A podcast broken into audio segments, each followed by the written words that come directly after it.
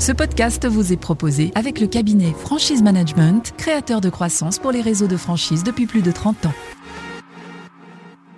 L'officiel de la franchise présente Réseau à la une. Réseau à la une, le podcast. Analyse, décryptage Décryptage. et diagnostic des enseignes. Bonjour et bienvenue sur CDI Podcast dans ce nouvel épisode consacré au débrief du réseau à la une. Je suis Camille Boulat, journaliste pour l'officiel de la franchise et je suis épaulée par Sylvain Bartholomeu, président et dirigeant associé de Franchise Management. Bonjour Sylvain. Bonjour Camille. Réseau à la une. Réseau à la une. Le podcast. Merci d'être euh, à nouveau parmi nous pour ce nouveau numéro. Alors Sylvain, on le répète à, chaque épisode, mais avec votre cabinet Franchise Management, vous nous aidez tous les mois pour notre magazine à passer au crible le DIP et le contrat d'une enseigne qui accepte de nous confier l'ensemble de ses documents juridiques. Vous nous communiquez un diagnostic performance réseau indiscret pour mesurer le niveau de maîtrise du métier de franchiseur. 50 points de contrôle concernent la partie juridique que nous étudions dans notre rubrique et que nous débriefons aujourd'hui. Pour ce nouveau numéro, j'ai le plaisir d'accueillir Louis Frac, cofondateur de BioBurger. Créé il y a tout juste 10 ans, l'enseigne s'est spécialisée dès le départ dans la confection et la vente de burgers 100% bio à prix accessible. Lancé en franchise en 2016, BioBurger compte aujourd'hui 11 restaurants et compte en accueillir 14 nouveaux euh, d'ici fin 2022. Le réseau a participé à notre rubrique Un réseau à la une de notre numéro de juillet-août 2021. Bonjour Louis. Bonjour Camille, Alors merci, bonjour à tous. merci de nous avoir rejoints. Pour commencer, je vais donner la, la parole à Sylvain. Est-ce que vous pouvez nous expliquer quelle est la notation de BioBurger et quels sont les points forts qui ressortent des documents juridiques de l'enseigne? Alors l'évaluation moyenne est à 58%, 59% pour le DIP et 57% pour le contrat. Donc euh, quand on regarde les documents sur le plan global, en fait sur le plan de la conformité juridique, il n'y a pas de gros soucis. hein. C'est des documents qui sont conformes, euh, qui sont euh, structurés et rédigés par, par euh, un avocat euh, expert euh, en la matière. Là où il y a des points qu'on va pouvoir traiter durant, durant l'échange, c'est sur le plan de la pédagogie et de l'équilibre global en fait. Le ratio entre être trop simple, mais aussi expliquer le sens et le pourquoi. D'ailleurs, je voyais sur LinkedIn un post de BioBurger sur l'importance du pourquoi avant le comment, que je trouvais très pertinent et, euh, et qui fera écho à nos échanges, je pense. Bah justement, dans votre analyse, euh, vous expliquez que les documents qui vous ont été remis euh, méritaient en effet d'être améliorés, et notamment le DIP qui vous semble déséquilibré et qui pourrait mieux décrire du coup les points saillants du concept, ses caractéristiques essentielles, mais aussi ses points différenciants.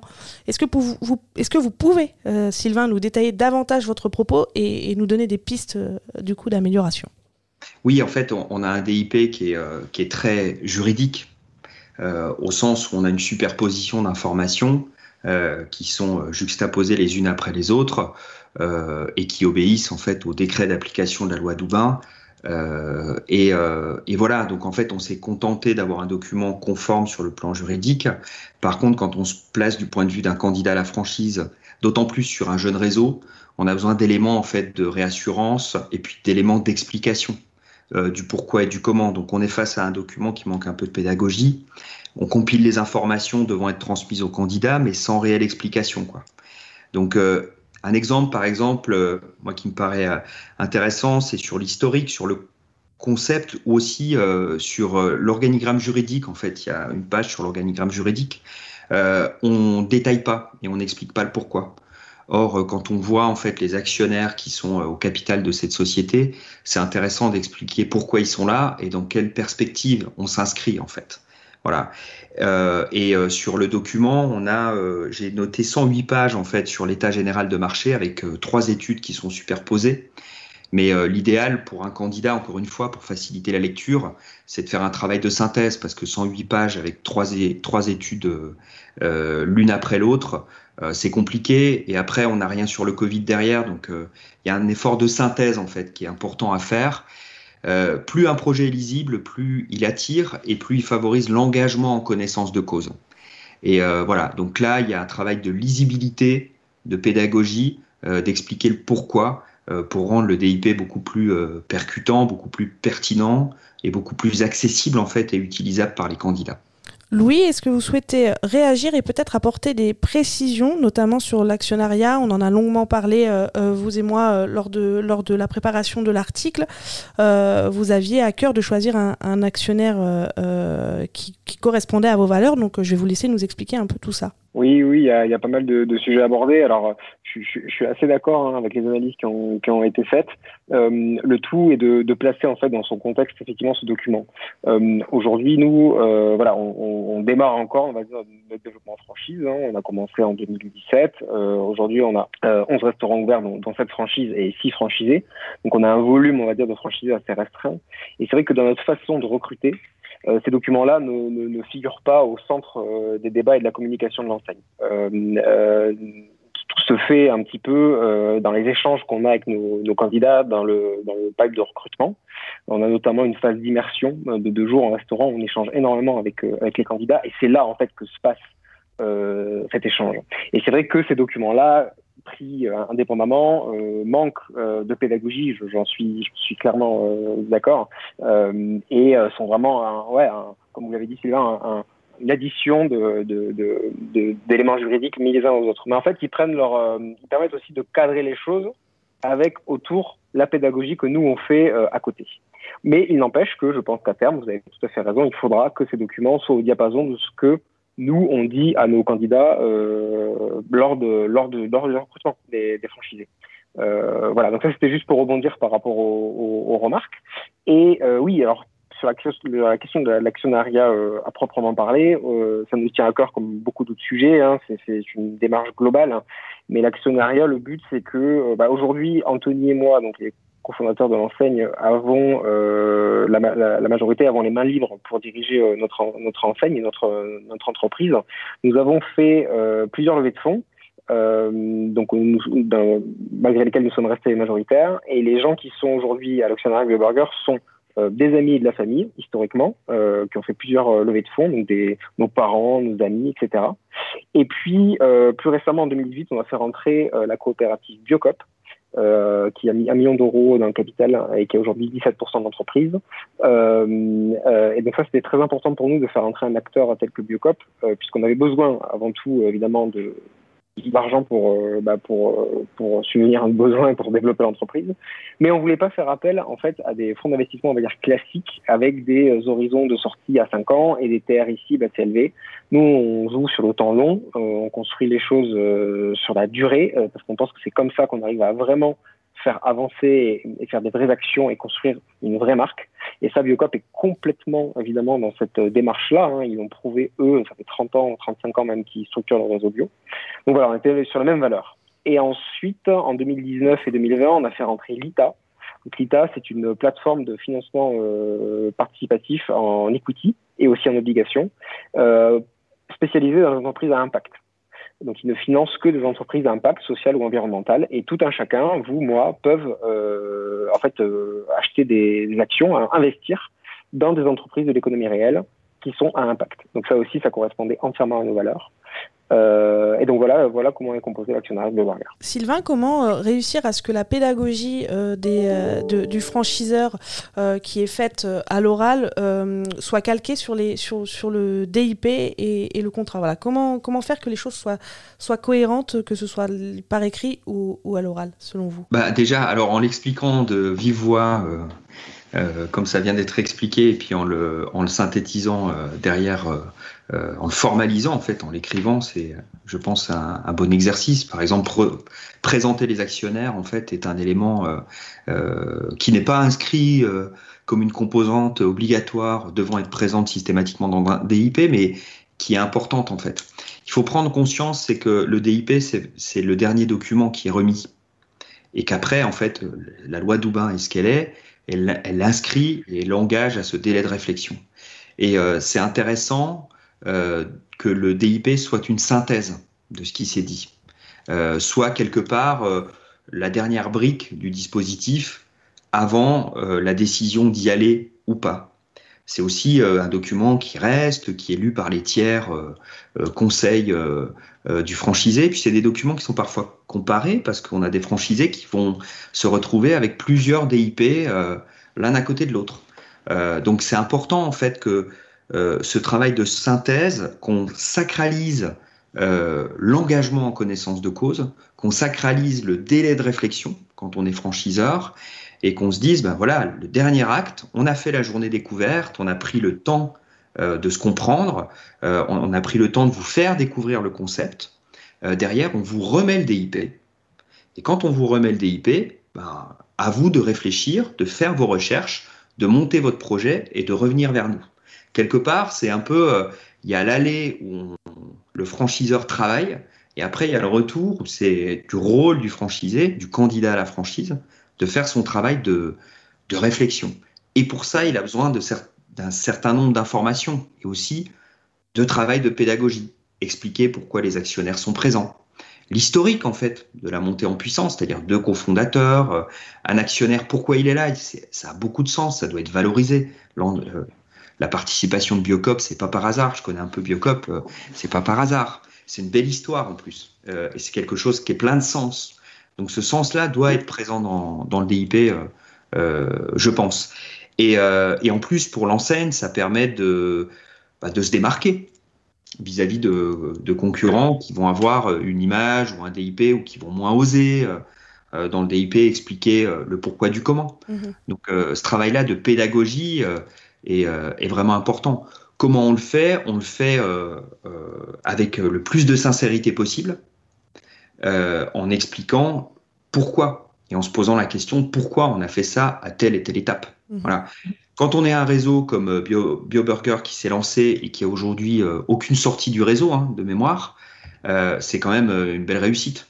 C'est dommage que je sois caché en milieu de page. on peut quand même le faire valoir. Quoi. On a bien bossé. Euh, on a bossé prudemment, on se développe prudemment. C'est quand même euh, quelque chose qui est euh, à valoriser. Il y a plein d'enseignes en restauration qui se développent, qui font des excès de vitesse permanents en termes de développement. là, on n'est pas dans ce cas de figure-là. Il y a, on sent une certaine sincérité, on sent une volonté de bien faire. Et c'est vrai que moi, quand je lis les DIP, je les lis au regard de l'image que je me fais de l'enseigne aussi. Et, c'est là où on voit des écarts. C'est très intéressant, je, me permets de réagir parce qu'en fait, je me rends compte que c'est euh, un des, défauts qu'on a globalement dans l'enseigne sur, sur lequel on travaille, c'est que on fait plein de choses bien, mais on ne sait pas le dire. Et je me rends compte que euh, le DIP est aussi un des axes de communication pour le dire. Euh, alors qu'on ne l'avait pas du tout pris comme tel jusqu'à présent et qu'on le prenait vraiment comme un document juridique obligatoire euh, voilà. Or, euh, dans, tout un tas, hein, même, on peut nous faire réflexion aussi dans nos restaurants. Dans nos restaurants, on ne dit pas assez ce qu'on fait, etc. Alors, on le sait, on y travaille hein, tous les jours. Et voilà, ça vient, c'est encore un témoignage supplémentaire dans cette euh, dynamique-là. Sur, le contrat, Sylvain, vous estimez qu'il n'est pas assez développé sur certains points et que des clauses sont imprécises. Est-ce que vous pouvez nous, nous donner des exemples et également des pistes d'amélioration sur ce point? Alors, oui, alors on a un contrat qui est assez peu développé dans son ensemble, en fait, on a des clauses qui sont effectivement assez simples. Après, on est sur un jeune réseau, donc euh, ça peut, ça peut s'entendre. Le point, le point de, détail, euh, je pense, qui, en termes de mécanique réseau, en fait, un hein, management de réseau qui pourra poser problème, euh, c'est d'avoir nommé pas mal de prestataires, en fait, à l'intérieur du contrat. un contrat, il n'est pas censé bouger, donc après, si jamais on doit changer nos prestataires techniques, qu'est-ce qu'on fait et qu'est-ce qui se passe en cas de problème? C'est pas un usage euh, euh, classique en fait que de faire ça. Ils sont plutôt euh, intégrés en fait au manuel de savoir-faire qui est l'annexe principale du contrat, ce qui permet de mettre à jour en fait les prestataires, les fournisseurs, etc. Après sur les clauses, oui, on a des clauses assez simples, mais on est sur un on est sur un jeune réseau en démarrage euh, ça peut se comprendre. Voilà. Vous indiquez également que la durée du contrat de 7 ans renouvelable par tacite reconduction peut interroger. Est-ce que vous pouvez nous, nous détailler pourquoi? Et après, on fera réagir Louis sur ce, sur ce choix de, durée. Alors pareil, ça va aussi en, en, écho en fait avec euh, le fait de nommer des prestataires à l'intérieur du, du, contrat. C'est quand on a un contrat à tacite reconduction, euh, on ne sacralise pas la fin du contrat. Or, dans une, dans une relation de réseau, euh, l'usage vertueux, en fait, hein, ça c'est l'histoire de la franchise qui nous a amené jusque-là, euh, c'est d'instituer une fin de contrat de forcer quelque part la réunion des parties, de remettre un nouveau DIP et de refaire signer le nouveau contrat en vigueur au sein du réseau. Ça permet quoi? Ça permet d'avoir un réseau le plus homogène possible parce que ça permet d'éviter d'avoir des contrats qui évoluent. Hein. Le droit évolue, donc les contrats évoluent, comme le savoir-faire évolue. Euh, ce qu'il y a, c'est que faire évoluer des contrats en cours de route, bah, en fait, c'est multiplier les avenants. Donc ça pose problème. Euh, la mécanique la plus euh, vertueuse possible, c'est d'avoir une échéance au contrat et donc de signer le nouveau contrat en vigueur au sein du réseau. Voilà. Sur des éléments de droit qui peuvent évoluer, par exemple euh, tout ce qui est euh, législation RGPD, euh, qui aujourd'hui s'institue dans le contrat. il y a quelques années en arrière, tout ce qui était site internet, e-commerce et maintenant communication avec les réseaux sociaux, c'est des éléments qu'on voit en fait se réguler grâce au contrat qui n'étaient pas présents dans les précédents contrats. Et quand on est en tacite reconduction, en fait, on a un contrat qui continue et qui se renouvelle de lui-même et donc changer de contrat, c'est plus compliqué. Voilà. C'est pour ça que la tacite reconduction est très très peu présente au sein des réseaux. C'est un usage qui est, euh, qui est extrêmement réduit, euh, très très minoritaire. L'écrasante majorité des réseaux sont sur des contrats à durée déterminée de 5, 7 euh, ou 9 ans. D'accord. Louis, est-ce que vous voulez réagir à ce que, vient de développer Sylvain à l'instant? Oui, sur, le, fond, je suis entièrement d'accord. Euh, nous, on a laissé ça au début comme une possibilité d'ouverture, euh, de confiance aussi. Euh, voilà, on, signe pour 7 ans parce que business model est fait sur 7 ans, tout est fait sur 7 ans, et que si on, le but c'était de montrer que s'il y avait une s'il y avait, comment dire, si tout se passait bien dans la normalité, euh, l'aventure se poursuit. Alors qu'on pourrait euh, éventuellement croire, ou le franchisé pourrait mal prendre que voilà, c'est 7 ans et puis c'est tout. Euh, si on a envie de terminer, ben, il n'y a aucune possibilité de continuer. Alors après tout ça, ça rejoint la discussion tout à l'heure, hein, ça s'accompagne de pédagogie avec une ou l'autre des solutions. Sûr que la solution de Sylvain, elle est quand même peut-être plus sécurisante pour nous, permet d'avoir plus d'homogénéité, je suis complètement d'accord. Euh, voilà. Cela dit, avec les contrats qui sont en cours, je me fais pas trop de soucis avec les franchisés qu'on a aujourd'hui. Je pense qu'on aura évidemment une discussion intelligente à la fin du contrat qui nous permettra de re-signer un contrat euh, moderne, on va dire, actuel. Mhm. euh, même si je pense que la réflexion se, doit se mener euh, sur ce sujet sur les prochains contrats qu'on signera. C'est quelque part un peu le bon moment parce qu'il y a toujours une phase de lancement de réseau. Hein. La première, premier étage de la fusée, on va passer de 2-3 pilotes à, à 10 établissements avec quelques franchisés qui nous ont rejoints qui ont euh, une, antériorité de moins de 3 ans, 3-4 euh, ans d'ancienneté maximum. Et là, on peut encore changer le modèle en fait. Après, si on veut s'inscrire sur euh, un deuxième palier du métier de franchiseur qui est passé de 10 à 50, là, il faut un niveau de rigueur un peu plus poussé dans l'intégralité du process, y compris sur la partie juridique. Donc, c'est le bon moment de se poser ces questions-là en fait. Parce que effectivement, à 7 autour de la table, ça se résout assez facilement. Euh, à 35-40 autour de la table. C'est plus compliqué. Voilà. c'est plus compliqué. C'est comme les repas de famille, quoi. Euh, Louis, vous m'expliquiez euh, lors, de nos, échanges que votre volonté était d'être le pionnier, de la restauration 100% bio et responsable. Alors, vous m'aviez détaillé certains axes RSE importants pour vous, comme la saisonnalité des produits et les emballages compostés et compostables. En quoi est-ce essentiel, en quelques mots, pour vous Et quelles sont vos autres pistes de réflexion? Parce que je sais qu'il y en a plein d'autres. Alors pionnier, euh, pour le coup, pionnier, oui, c'est vraiment ce qu'on on se revendique pionnier. Hein, on a ouvert il y a maintenant 10 ans, jour pour jour. Hein, C'était hier notre anniversaire euh, de notre premier restaurant. Et euh, effectivement, euh, bah, le, le, première action qu'on a faite depuis le début, c'est le 100% bio. Euh, donc c'est une offre intégralement bio. Et aujourd'hui, on est la seule enseigne qui développe de manière nationale en restauration proposant du, du 100% bio. Donc ça, c'est vraiment notre pierre angulaire. L'autre aspect, c'est qu'on a construit notre réseau euh, on estime qu'on est une entreprise à mission. Euh, et donc, euh, notre mission, c'est promouvoir la transition écologique, participer à la transition écologique, avec un biais, un, principal levier, c'est on va dire la simplicité, c'est-à-dire simplifier au maximum la transition écologique pour nos clients, c'est-à-dire proposer des solutions pour que ce soit pas compliqué, pour créer des, portes d'entrée en fait, et aussi influencer les consommateurs sur de nouvelles méthodes de, de, de consommation. Et donc, ça prend forme. Euh, le premier levier, c'est le 100% bio et accessible. Donc accessible en termes de prix, accessible en termes de rapidité de service et de simplicité de service, de simplicité de carte. Donc ça, c'est depuis toujours. Le deuxième levier, c'était euh, évidemment les emballages, comme vous l'avez dit, donc compostés et surtout euh, compostable et surtout composté en, restaurant. Euh, donc là-dessus, l'emballage, il y a un gros gros sujet euh, en cours. Hein. On est en test de consigne actuellement avec Uber Eats. Euh, il y a la loi de 2023 qui se prépare, donc ce n'est que le premier volet des, de nos actions sur sur les emballages. Il y a encore tout à faire. troisième levé, la saisonnalité, ce qui semble assez simple, mais qui est plus compliqué que ce qu'on croit et que en fait peu de réseaux respectent actuellement. donc saisonnalité des produits, plus de tomates en hiver, plus d'avocats en été. Euh, quatrième levier, l'offre VG. Euh, donc l'offre VG, on l'a fait depuis toujours. Euh, donc depuis toujours, nos, tous nos burgers sont disponibles en version végétarienne. Euh, mais en fait, c'était un peu, voilà, vous prenez votre recette carnet et puis euh, vous remplacez le steak de bœuf par un steak euh, VG, et donc c'est un peu par défaut, quoi. Et en fait, ce qu'on a fait depuis cet hiver, c'est qu'on a lancé trois burgers dédiés avec des recettes VG à proprement parler sur la carte. Euh, avec trois façons différentes d'apprécier du végétarien, euh, donc avec des galettes différentes, avec des recettes différentes, et surtout tout basé sur la gourmandise, le côté sexy et gourmand. La porte d'entrée là, c'est de se dire, il y a, y a pas, il y a pas, comment dire, il faut qu'on prenne autant de plaisir à manger un burger végé qu'un burger carné. Il n'y a pas de raison qu'on puisse pas autant se régaler et que ce puisse être autant un peu euh, jouissif de manger un, un burger végé qu'un burger carné. Et donc on va travailler sur des recettes comme ça qui donnent envie et qui vont aller chercher des gens qui sont pas forcément végétariens et, qui ont envie de, bien se faire plaisir. Et ça, ça nous a porté, en fait, quand on a commencé les burgers, c'était 4% de burgers végés. Aujourd'hui, on à 17%. Et, euh, et, là, sur cette dernière action, on est passé de 12 à 17 en, quelques semaines.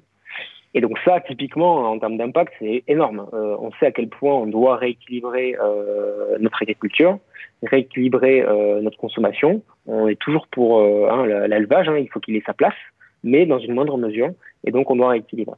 Donc ça, c'est les quatre euh, leviers qu'on a aujourd'hui, et nous, on, a une autre devise, c'est vraiment un pas économique, un pas écologique, c'est-à-dire que la rentabilité, la stabilité économique, euh, c'est primordial, mais c'est pas une fin en soi.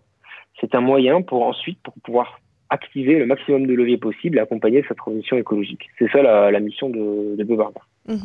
Sylvain Bartholomeu, est-ce que selon vous, toute cette vision RSE que, vient de, nous détailler euh, Louis Frac est assez mise en avant euh, dans les documents et, comment faire pour les valoriser davantage vu que c'est des éléments, ce sont des éléments euh, différenciants? Alors c'est des éléments différenciants, effectivement, c'est des éléments qui pourraient rentrer en fait dans, le DIP comme étant une composante de l'engagement en connaissance de cause. Si on avait à les mettre en avant, on pourrait les mettre en avant du point de vue du profil du candidat, parce qu'il y a une appétence, on va dire, mmh. pour ces sujets-là. Euh, il peut y avoir des sujets euh, d'engagement à prendre euh, en tant que franchisé, parce que la RSE, c'est bien dans l'entreprise, mais la RSE, elle pose question aussi en dehors de l'entreprise. Hein. Euh, j'ai rien contre les Porsche Cayenne, mais si j'ai un magnifique Porsche Cayenne euh, avec euh, qui consomme 12 litres au 100 en sortant de mon, mon resto avec des emballages compostés, compostables, ça va pas le faire.